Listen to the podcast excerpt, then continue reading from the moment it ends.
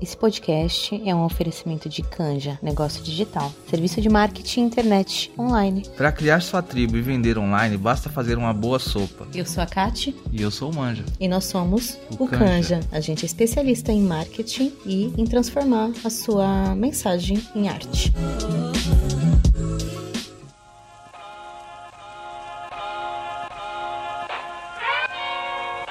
Está começando mais um episódio do podcast Significadas. Eu sou a Aline Lima e hoje a gente vai falar sobre expectativas.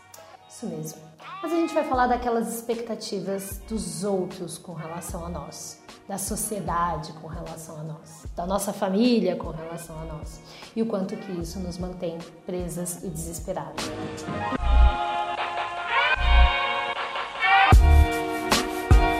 Fazer essa conversa hoje aqui com vocês. Eu me inspirei no livro da Brené Brown, que é A Coragem de Ser Imperfeito. Esse livro é incrível, já fiz várias leituras de diversas formas, com várias perspectivas.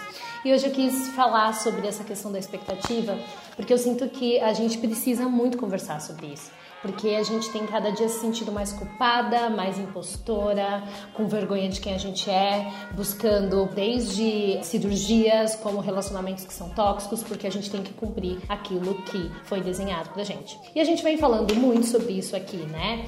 E aí eu escolhi um trecho pra gente discutir, conversar, que eu acho que traduz muito o que exigem da gente e esse desespero que nos dá e da gente nunca conseguir corresponder a essas expectativas. Em um estudo recente nos Estados Unidos sobre conformidade às normas de gênero, os pesquisadores classificaram os atributos mais importantes associados a ser feminina: ser simpática, perseguir um ideal de magreza, mostrar modéstia ao não chamar atenção para os próprios talentos e habilidades, ser caseira, cuidar bem dos filhos, investir em um relacionamento romântico, manter intimidade sexual dentro de uma relação de compromisso e usar recursos financeiros para investir na aparência.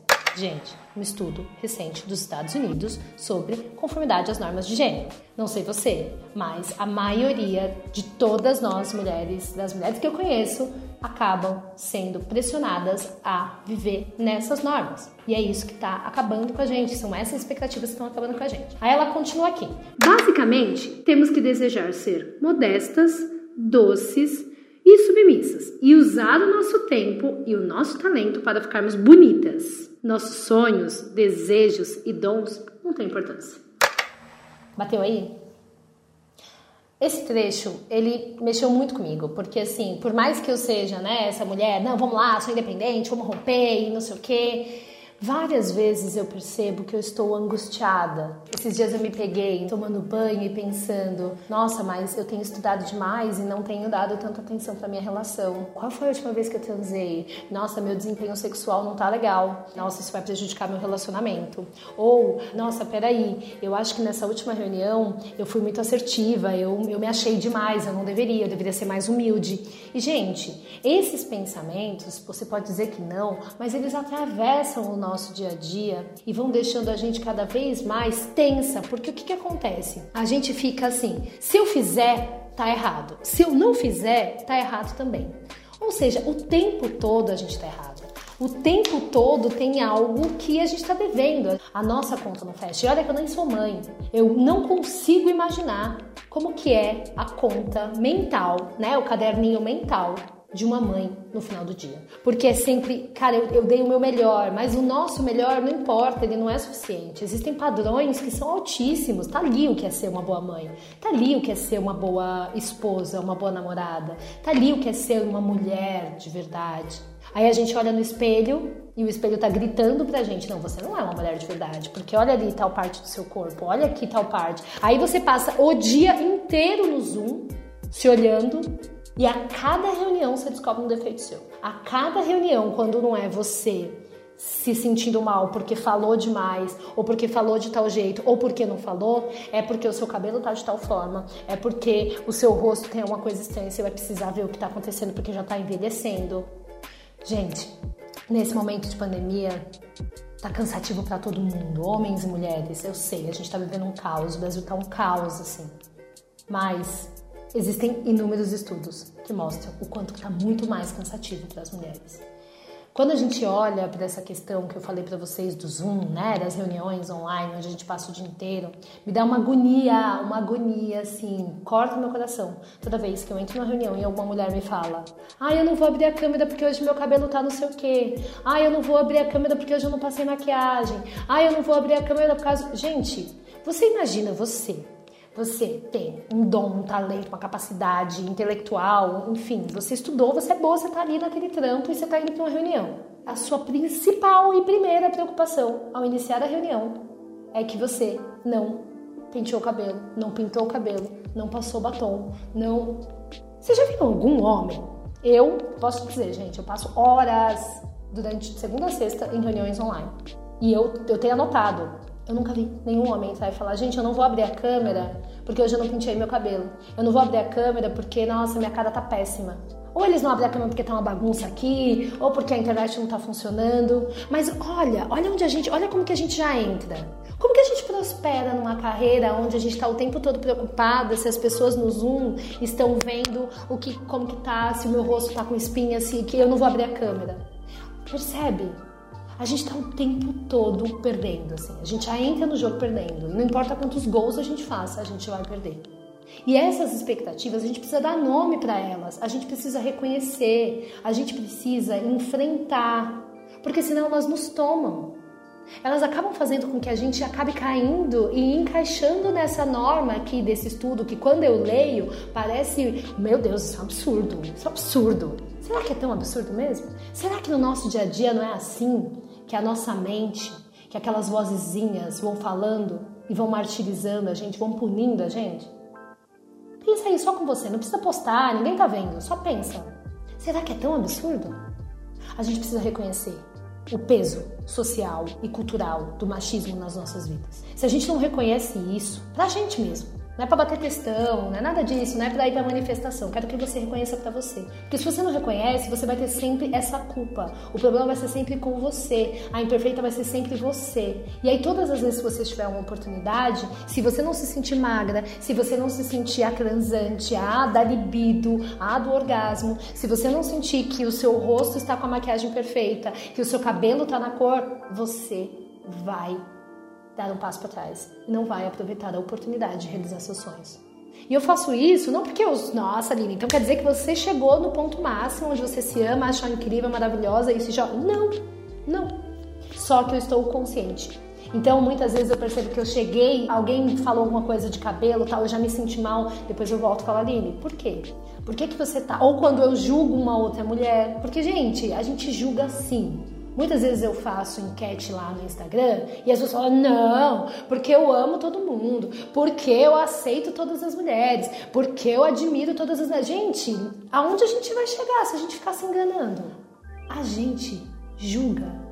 E não porque a gente é ruim, porque a gente é má, porque a gente tem. Não, é porque a gente é humana, a gente tem vieses inconscientes, a gente é criado nessa sociedade que foi feita pra gente competir, que foi feita pra gente olhar e falar: putz, essa mulher tá aqui nessa reunião, toda arrumada, maquiada, com cabelo incrível e eu tô uma bosta. É assim que a gente funciona no dia a dia mas a gente pode estar consciente e atenta para cortar isso, para falar, cara, eu não quero mais viver dessa forma, eu não quero viver nesse automático, eu não quero olhar para uma mulher bem-sucedida, bonita, que consegue organizar a vida dela e me sentir uma bosta porque ela fez e eu não. Eu quero fazer de acordo com o meu tempo, com as condições e as circunstâncias que eu tenho. Porque a gente também, né, a gente muito fala desse mito da meritocracia, é só você fazer que você consegue, e aí muitas vezes a gente fala, cara, isso não existe, mas a gente coloca isso pra gente. A gente internalizou esse mito da meritocracia. Você pode ser perfeita se você quiser. É só você ter força de vontade. É só você acordar cedo. É só você fazer dieta. Nossa, mas você não foi malhar? Nossa, mas é só acordar 20 minutos mais cedo. Leia um livro por dia. É só você é, reservar tal tempo do almoço. E aí a gente vai vendo outras pessoas que estão fazendo isso, principalmente nas redes sociais. Por isso que várias vezes eu falo para vocês, gente, deixa de seguir pessoas que estão te fazendo mal, que estão dando gatilho. Não é que a pessoa é ruim, que ela é mal. Se está fazendo algo para você, faça essa escolha, seja, sabe, autorresponsável. Porque isso alimenta na gente esse auto-ódio que já vem desde pequena. Esse lugar da gente não ser boa, da gente não ser suficiente, da gente ser imperfeita. E aí eu quero trazer para a gente já ir fechando, para vocês entenderem um pouco mais sobre isso, outro trecho do livro que ela traz, né? Em termos de expectativas conflitantes e concorrente, as mensagens para as mulheres são essas. Seja perfeita, mas não se preocupe muito com isso e não sacrifique o tempo com a sua família, seu cônjuge ou seu trabalho para atingir a perfeição. Se você for realmente boa, a perfeição virá naturalmente. Tá vendo? Olha aqui, é seja, mas também, sabe, fique tranquila. Se você for boa, você vai ser perfeita. Ou seja, você não vai ser, você tá ferrado, né? O outro. Não incomode ninguém, nem fira os sentimentos alheios, mas diga o que pensa. Ou seja, fica quietinha, seja dócil, né? Porque é óbvio que se você falar o que você pensa, as pessoas vão se machucar e você não quer ser essa pessoa que machuca as outras, né? Liberte a sua sexualidade. Depois de botar as crianças para dormir, passear com o cachorro e arrumar a casa. Mas faça isso com discrição, dentro dos padrões aceitáveis, né? Ou seja, seja transona, tenha orgasmo, mas primeiro, pague as contas, cuide da família, cuide da criança, estude, entregue todos os prazos dentro do seu trabalho e depois você pode transar. Mas faça isso também, ó, super comportada, também não vai ser, né, puta na cama, mas também nem tanto para não assustar, né?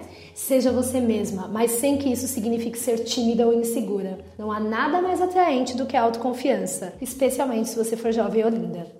Autoconfiança, seja você mesma. Gente, a gente está destruída todos os dias. A gente abre a merda da, da, internet, são pessoas morrendo. A gente vê que as mulheres estão perdendo os direitos, estão perdendo empregos. A gente passa o dia aqui tentando dar conta, equilibrar todos os pratinhos. Seja autoconfiante, esteja linda, esteja... Gente, não dá, tem dia que não dá e a gente precisa aceitar. Mas você percebe que essas são as mensagens que a gente recebe, ou diretamente ou indiretamente. Ou quando a gente vê o post de uma blogueira falando: ai, gente, acordei que eu já tomei suco verde, tal, tal, tal, e você se sentindo uma bosta. Ou, meu Deus, vai lá no LinkedIn, a pessoa já leu 15 livros, fez 10 artigos e você não conseguiu escrever uma linha do e-mail que você tinha para responder ao trabalho. Mulheres, respirem. Estamos vivendo diante de um caos. Se a gente não tiver esse olhar para nós, essa autocompaixão, a gente vai ferrar, fuder com a nossa saúde mental. A gente vai se destruir mais e mais e mais e mais. Ligue essa chavinha da consciência. Perceba que esses sinais, essas cobranças que às vezes você faz para você mesmo, porque já internalizou, faz parte do aspecto social. A síndrome da impostora que a gente tanto fala não é simplesmente um processo psíquico seu, é um processo de uma construção social. Tudo foi construído para que a gente se sentisse assim e vai continuar por um bom tempo. E é por isso que cada vez que eu venho falar sobre esse tema com vocês, eu falo da importância da gente cuidar da gente mesmo, da gente se amar, da gente olhar para os nossos aspectos, da gente entender, da gente se integrar como ferramenta de luta no mundo melhor. Porque se eu faço isso para mim, eu consigo apoiar outras mulheres, eu consigo olhar para a sociedade e ver oportunidade de fazer mudança. Mas se eu não consigo fazer revolução nem em mim, como que eu vou revolucionar o mundo? Então é isso, mulheres. Por essa semana, esse era o tema que eu queria trazer. Eu espero vocês no próximo episódio. E se fizer sentido para você, se você acha que você quer aprofundar esse assunto, Quero te convidar para participar da jornada Transformando Dor em Potência. São sete semanas onde a gente aprofunda em tudo isso que a gente vem falando aqui no episódio, em tudo que a gente fala lá na nossa comunidade de Ressignificadas, onde você desenvolve as suas próprias ferramentas emocionais para estar atenta, para estar em relações que são saudáveis com o outro e com você mesmo. O link vai estar aqui nas plataformas, também vai estar lá no Instagram. Se você tiver qualquer dúvida, me procura que a gente conversa. Mas eu tenho certeza que é uma ótima oportunidade de você olhar para tudo isso que eu estou falando aqui com seus próprios olhos e poder construir o seu próprio caminho, tá bom? Nos vemos na próxima semana.